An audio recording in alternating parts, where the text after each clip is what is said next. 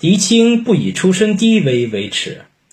北宋名将狄青从军十余年，地位高贵显赫，历任延州指挥使、京湖南北路宣抚使等要职。但他当士兵时，在脸上制的字仍然留着。他说：“留着它可以勉励军中的士兵，即使出身低微，也可以成就一番事业。”狄青不愿意涂掉脸上刺的字，让人一看便知他出身低微。